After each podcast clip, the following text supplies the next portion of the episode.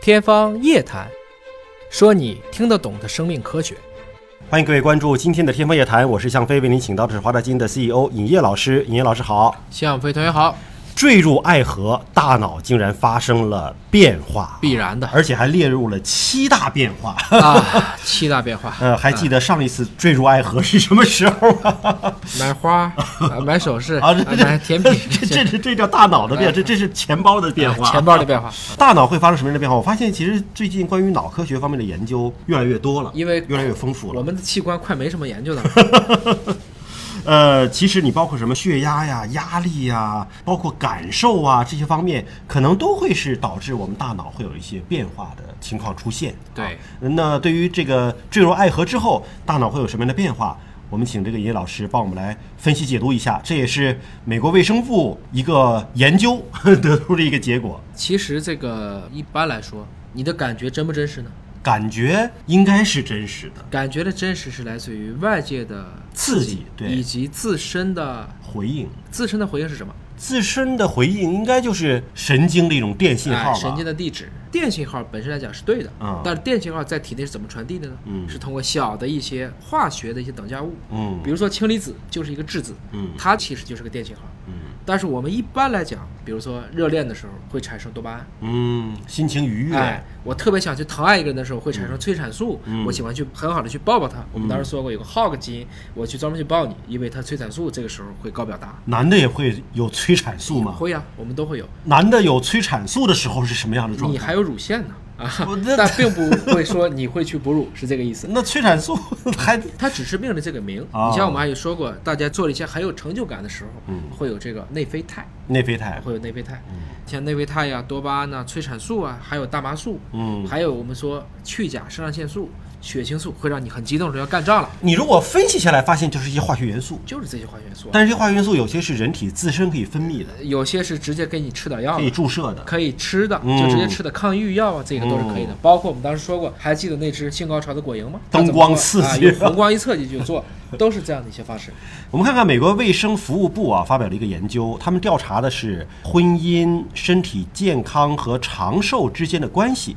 结果有趣的是，发现了已婚夫妇的血压水平整体更健康，患有心脑血管疾病的风险更低。对，按理说，这个已婚夫妇不应该成天啊吵嘴、斗闷子、吵架啊，结果也好啊，吵吵压更健康是吧压力就排解了。啊压力释放了。而且绝大部分他调查的是一种幸福家庭，大家基本上求同存异，嗯大的方向上还是趋于一致的。他还调查了三百五十万的单身、离异、丧偶，结果发现五十岁以下已婚夫妇的这个风险是降低的啊，降低了百分之十二。对而五十一到六十岁之间的已婚人士风险呢，比这个未婚人士低了百分之七。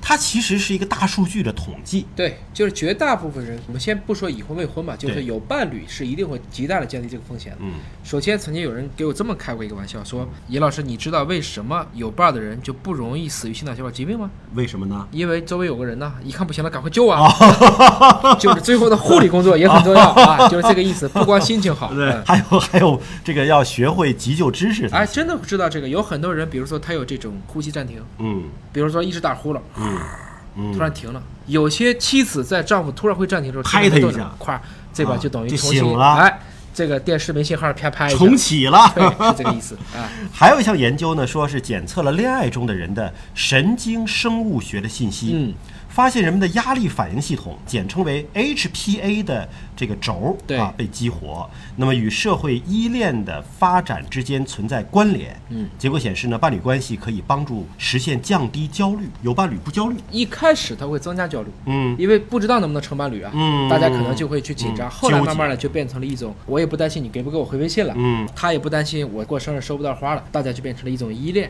这个压力彼此之间有一个寄托，就是稳定状态了，哎它就变成了一种安抚了。对，同时呢，说你有了这种依恋之后啊，感受会更加的安全，有安全感。对，因为大家会有亲密的接触，嗯这个过程中呢，大家都会释放一些让自己身体更愉悦的信号。甚至还说，在 Nature 上有一个，说是嗯会有一种叫做爱情激素。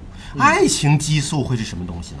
爱情激素，我们理解成它其实还是基于像多巴胺、五羟色胺这一类的物质，肯定是其中的一类，嗯它就会增加相互之间的一种群体的依赖感和信任。嗯。哎，这个要说一下，说是催产素有一种社交的联系，嗯，母性的本能和生殖以及口快感当中发挥的作用，使得这种依赖和信任得到了一个实现。我们当时说催产素，就是因嗯为妈妈想抱宝宝的这种感觉。我们即使成人之间互相拥抱一下，嗯其实还是很温暖，很温暖的。但是呢，也说呀，这个胃里边可能还藏着一只蝴蝶，就是说，这个刚开始坠入爱河的这个有点这种紧张啊，嗯，啊心跳加速呀，对手心儿出汗呐、有些人会反胃啊，有的时候就是看到对方紧张，就尤其是初恋阶段，胃里头痉因挛为，你这个时候的这个皮质醇突然就高起来了。正常情况下就是，哎呀，来狼了，我要跑。嗯，，那看见这 个人怎么给把对方当狼呃了？不是我到底是见他还是不见他？我今天啊这个头型好不好啊？穿的衣服好不好？他也害怕紧。张很多女生会这样子。而且刚才提到了，就是恋爱当中大脑会释放这种多巴胺，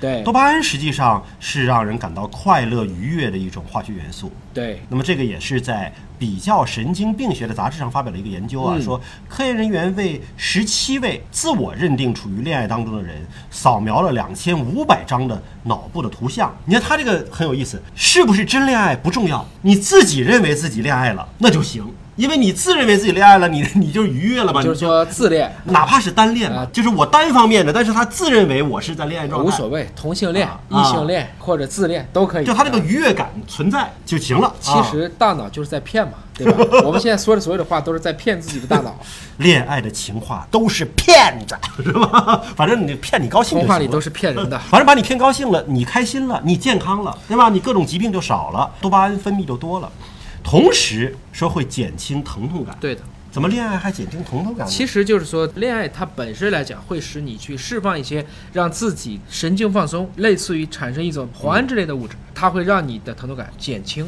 嗯，这就是说，为什么在女性分娩的时候，绝大部分丈夫应该到场，嗯它会使得有一个安全依赖感，嗯进而会减少这种痛楚，有一个相当于可以分担。对，有一个可以掐可以打的人，我们以前不是聊过吗？就是说，痛苦实际上是可以减半的，而幸福是可以加倍的，嗯也是从这个角度来看的。而且不仅仅是减轻疼痛感，还可以上瘾。嗯，爱情可以让人上瘾，当然就是说，对一个人如果持续的上瘾是对的，也不一定完全是这种情况， 是吧？啊天天对无数的人称不同的瘾，啊那就变成性瘾了，那得治。但是这个上瘾也让他个人觉得愉悦呀、是对吧？这就是觉得有我可能离不开这个，我想要这个，我不断的需要有这种爱情的小火花的碰撞。是也有这样的人，像老虎伍兹当嗯年就被治过这个病。而且这种成瘾性是不是跟我们之前说到的抽烟啊各方面的成瘾性，可能调控机制是一样的？其实，爱情或者说我们人类在于其他的成人这些现象过程中，嗯都会使人乐此不疲。比如赌博，真的有人可以打麻将一打三天三夜啊。嗯嗯它是大量的这种刺激，特别是在要胡之前那一 把，那个感觉是吧？灵啊马上感一来，自摸的时候哎这个时候你这种多巴胺就爆棚了。当然，下一把就得来胡更大的，嗯因为我们说过，多巴胺是奖励刺激，而内啡肽是奖励成就的。嗯，什么意思？内啡肽是鼓励自己不赌博、控制住的、这个分泌的一种让你正向的激素，而多巴胺是怎么刺激都要越来越加纲的，所以它具有一种极高的一种粘附性的。这个也是在一个哲学、精神病学和心理学杂志上发表的一个研究，它是关联了这个成瘾性和爱情之间的一种关系。哎所以我们发现，你看，经常能够听人谈论起的这个爱情，竟然和我们的生理的很多反应、心情的各种变化都有息息相关的关系。哎，这恰恰说明了精神层面的一种作用，它是能够在物质层面上得到一个实践和体验的。其实精神本身要消耗能量，所以精神一定有物质的承载。嗯，好了，感谢尹老师的分享。今天节目就是这样了。了解更多生命科学的知识，可以关注“尹哥聊基因”的微信公众号。下期节目时间我们再会。再会。